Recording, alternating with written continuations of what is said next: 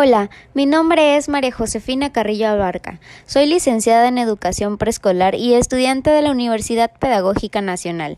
Actualmente estoy cursando la maestría en Educación Básica.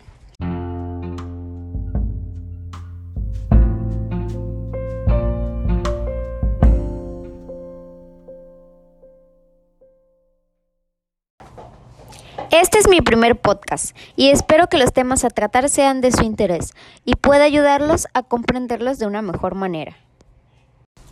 Para empezar, abriremos el tema al hablar acerca de los ambientes de aprendizaje, y es que como docentes sabemos que son un punto clave para que los estudiantes adquieran conocimientos, principalmente con el programa de aprendizajes claves 2017, el cual menciona que el ambiente de aprendizaje es un conjunto de factores que favorecen o dificultan la interacción social en un espacio físico o virtual determinado.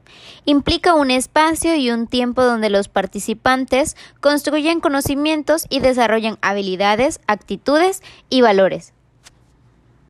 Es importante analizar las circunstancias en las que se generan los conocimientos de los alumnos, ya que muchas veces pensamos que con tener un salón decorado es suficiente para que los niños aprendan, cuando en general no se le atribuye solamente al aspecto físico de un aula, implica generar ambientes de respeto e innovación, que el docente favorezca actividades activas, colaborativas, situadas, autorreguladas, afectivas, orientadas a metas y que faciliten los procesos personales de construcción de significados de conocimiento, de igual manera en la que experimenten construyendo sus propios conocimientos. Existen tres tipos de ambientes de aprendizaje, áulico, real y virtual. En el áulico se refiere al salón de clases y lo que implica en él. Un ambiente de aprendizaje real se refiere más a las áreas verdes o lugares en los que se puede vivir una experiencia, como el parque, una granja, museos, bibliotecas, etc. Y por último, en el virtual, que es en el que hemos estado trabajando en estos momentos, debido a la pandemia generada por el COVID-19, en la que entran las TICs. Por ejemplo, podrían ser las aulas virtuales, videollamadas, tutoriales, podcasts, redes sociales desde el punto de vista pedagógico, etc. Para generar un buen ambiente de aprendizaje, el docente debe planificar las actividades, diseñando estrategias que permitan a los alumnos la construcción de sus propios conocimientos, siempre teniendo en cuenta las necesidades de los alumnos y sus relaciones sociales. Como lo mencioné anteriormente, no es necesario estar en un salón de clases para brindar un buen ambiente de aprendizaje, pero sí es importante que el lugar en donde se establezca para hacer las actividades favorezca la construcción de conocimientos y por ello el lugar debe incluir orden, limpieza, iluminación y ventilación.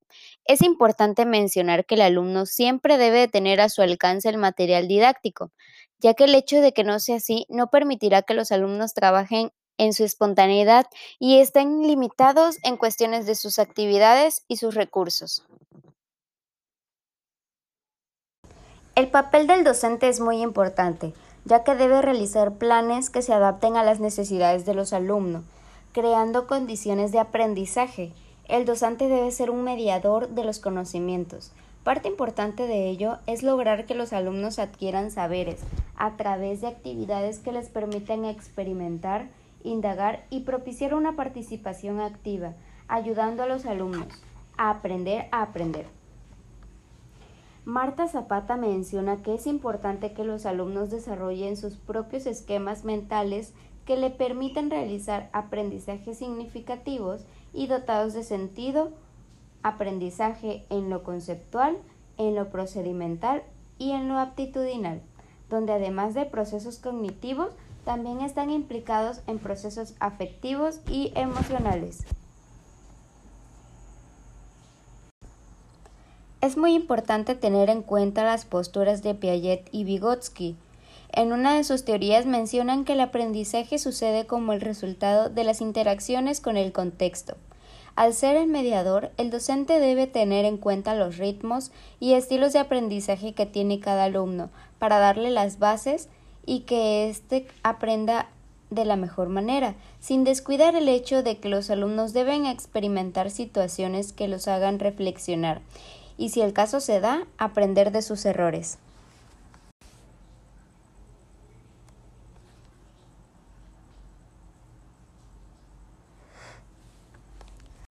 Al igual de ser un mediador con los alumnos, el docente también logra ser un mediador con los padres de familia, más en la situación actual.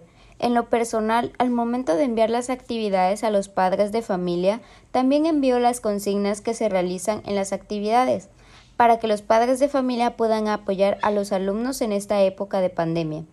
Anteriormente, en clases presenciales, los docentes entablaban conversaciones con los padres de familia para conocer el contexto familiar del alumno.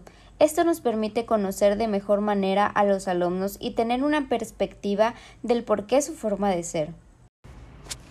Muchos padres de familia son analfabetas y otros no terminaron la educación básica, lo que en ocasiones podría ser una dificultad, ya que en las casas los que ayudan a los alumnos en las tareas son ellos, y si no están capacitados para realizarlo, podrían afectar de alguna manera en el aprendizaje de los alumnos. Lo mismo pasa con los docentes cuando no se actualizan. Los tiempos cambian y la tecnología mejora cada vez más, por ello debemos estar preparados para poder generar a los alumnos ambientes virtuales que favorezcan a los conocimientos. Actualmente este tipo de ambiente de aprendizaje es el que más se favorece, ya que como docentes buscamos estrategias que permitan a los alumnos seguir aprendiendo aún en la distancia principalmente con sus dificultades económicas, por lo que solo queda adaptarse. Si el contexto en el que viven los alumnos lo permite, las clases virtuales se pueden aprovechar con diferentes estrategias. No es correcto pensar que cierto tipo de ambientes de aprendizaje enseñan más que otros. Cada uno tiene sus propias características Dar clases en el salón genera aprendizajes y si los temas se refuerzan en un ambiente de aprendizaje real, ayuda a los alumnos a relacionar ciertos conocimientos con su entorno. O bien se podrían reforzar desde un video o con aplicaciones interactivas que últimamente son de apoyo para fomentar conocimientos de una manera agradable y que sea de su interés. Mantener el interés de los alumnos es un reto. Se debe de conocer al grupo y planear en base a sus estilos y ritmos de aprendizaje. Sabemos que no todos los alumnos aprenden de la misma manera. Entre ellos están los alumnos que aprenden de manera visual, auditiva, por último el kinestésico. Unos aprenden más rápidos que otros, aunque eso se relaciona con la maduración del niño. En este caso se deben de analizar las etapas del desarrollo cognitivo de Piaget y las teorías psicogenéticas, que menciona que los alumnos deben de aprender en base a la motivación.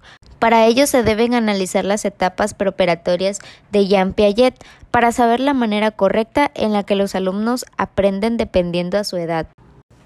La implementación de las TICs ha ayudado mucho en el desempeño de actividades. Utilizarlos hace las clases más interactivas y atractivas.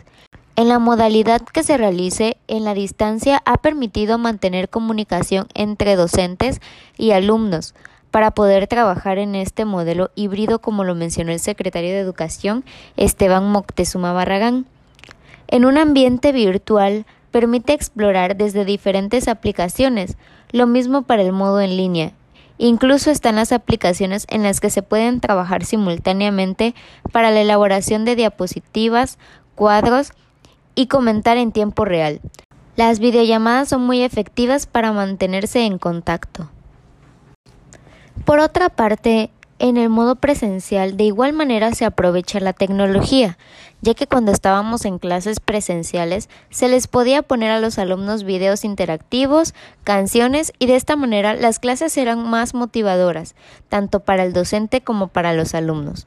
Actualmente todo gira en torno a la tecnología, es el futuro de una educación productiva. Inclusive el hecho de saber utilizar las computadoras podría volverse como un perfil de egreso en algún momento para los alumnos.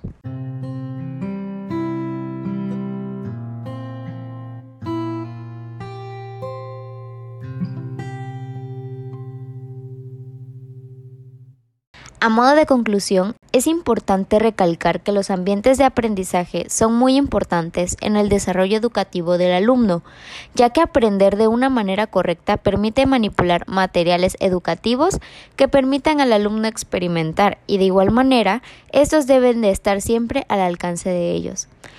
Espero que los temas comentados anteriormente lleguen a muchos maestros y que puedan ampliar su perspectiva ante las nuevas modalidades y recuerden que un docente que se actualiza es más eficiente que un docente que trabaja en la monotonía. Gracias.